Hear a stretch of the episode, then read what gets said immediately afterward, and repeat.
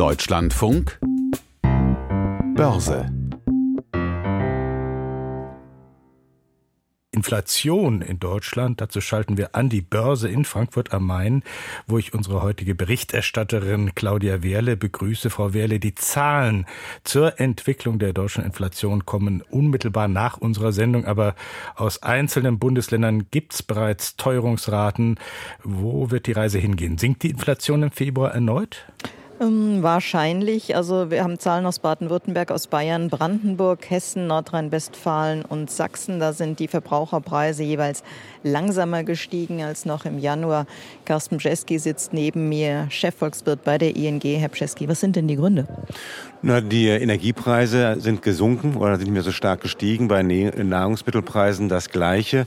Es ist ein nicht mehr so starker Anstieg der Preise. Aber, das sieht man auch bei einigen der Länderdaten, dass wir in anderen Bereichen, im Dienstleistungssektor zum Beispiel, immer noch eine ziemlich ordentliche Inflation, einen ordentlichen Preisdruck haben. Nun sind die Löhne ja zuletzt wirklich deutlich gestiegen. Wir merken es auch in diesen Tagen. Viele Beschäftigte sind auf der Straße. Sie tun alles, damit es bei diesem Trend äh, bleibt. Ähm, treibt das die Teuerungsraten noch weiter nach oben? Das könnte durchaus passieren. Wir haben ja auch heute die Daten bekommen für 2023. Da sind die Reallöhne halt nur mit 0,1 Prozent gestiegen, also abzüglich der Inflation. Ähm, für 2024 sieht es ein bisschen besser aus. Da gehe ich davon aus, dass die Reallöhne stärker steigen werden. Und das könnte durchaus in den kommenden Monaten die Inflationsrate noch ein bisschen nach oben drücken. Gibt es aus Ihrer Sicht weitere Preistreiber? Oh, definitiv. Sicherlich in Deutschland. Da wissen wir ja, dass aufgrund auch der Sparmaßnahmen äh, die CO2-Bepreisung nochmal nach oben gegangen ist. Wir hatten auch ja die Rückführung der Mehrwertsteuer im, äh, im, Gastgewerbe schon im, im Januar. Wir, man hört auch aus der Wirtschaft, auch aus dem Dienstleistungsbereich, dass viele Unternehmen jetzt doch zu Anfang des Jahres einfach nochmal die Preislisten ein bisschen revidiert haben und, äh, und höhere Preise fragen. Also da ist jetzt vor allem in der ersten Jahreshälfte nochmal ordentlicher Preisdruck oben zu spüren. Wenn wir über die Grenzen schauen, in Frankreich und Spanien, das sind ja auch große Volkswirtschaften in der Eurozone. In Spanien ist die Inflation jetzt unter drei Prozent äh, gefallen, in Frankreich auf einem Niveau wie zuletzt 2021. Hat man die Inflation doch endlich im Griff? Einigermaßen. Das ist die Frage, wie man es dann definiert. Wenn man wirklich auf 2,0 Prozent kommen möchte, was ja eigentlich das Ziel der EZB ist, hat man sie noch nicht im Griff. Ähm, wir haben jetzt wirklich einen eine, ein Rückgang der Inflationsrate. Das ist gut.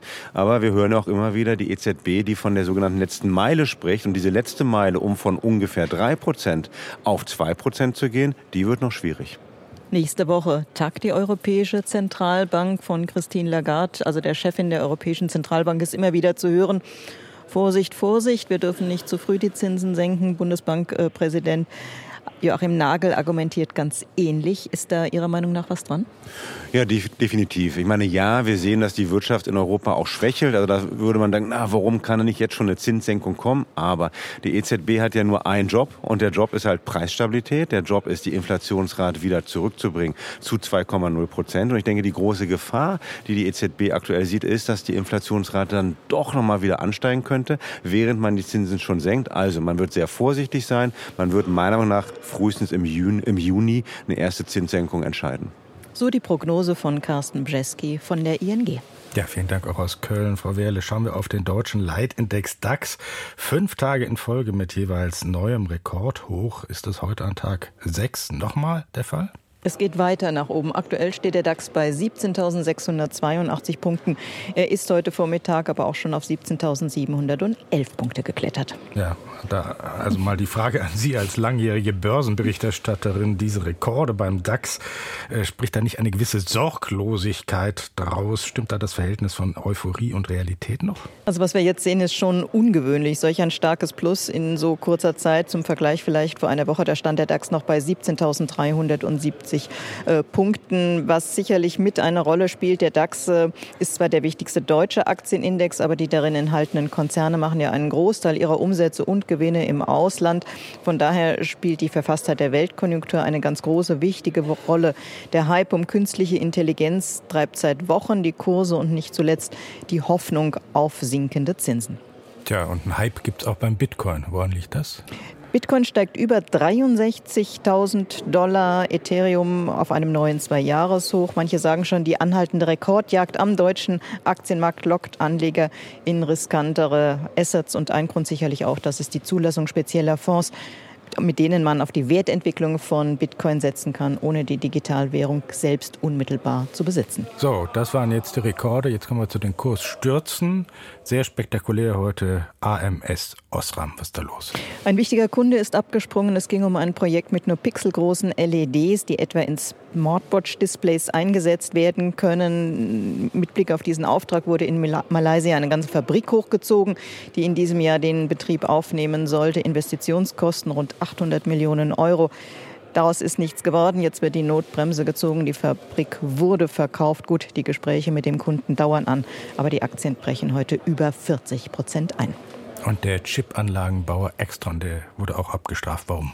Ja, das Unternehmen rechnet in diesem Jahr mit einem geringeren Wachstum. Es kommt Gegenwind von der Autobranche. Das Geschäft mit E-Autos läuft nicht so wie erhofft. Und ich denke, was bei AMS Osram passiert, ist auch ein Stimmungsdämpfer.